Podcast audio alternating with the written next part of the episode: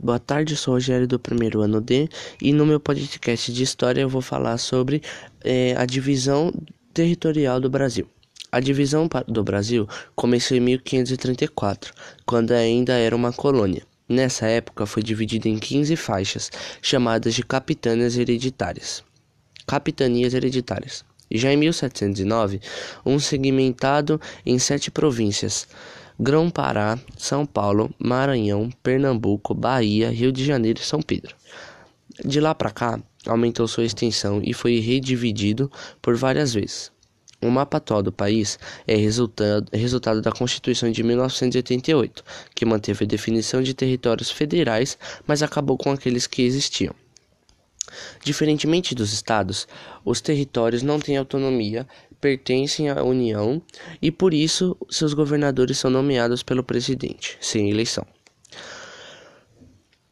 Todas essas mudanças no mapa estão previstas na Constituição, que diz o seguinte: os estados podem se podem incorporar-se, incorporar-se entre si, subdividir-se ou desmembrar-se para para se anexarem a outros ou formarem novos estados ou territórios federais.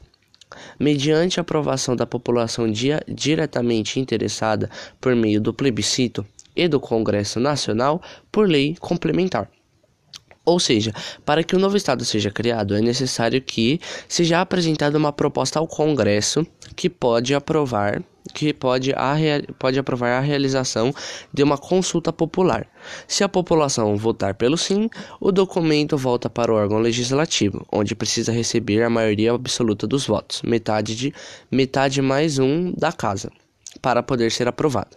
Depois, o projeto ainda deve passar pelo presidente da República, que poderá sancioná-lo para então entrar em prática.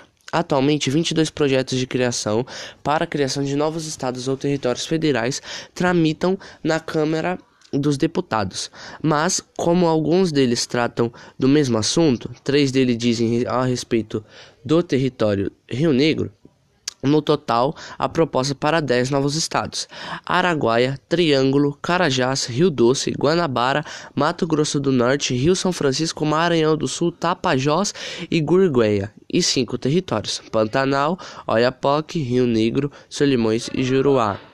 As justificativas para mudar a divisão territorial brasileira são, mais, são as, varia as mais variadas.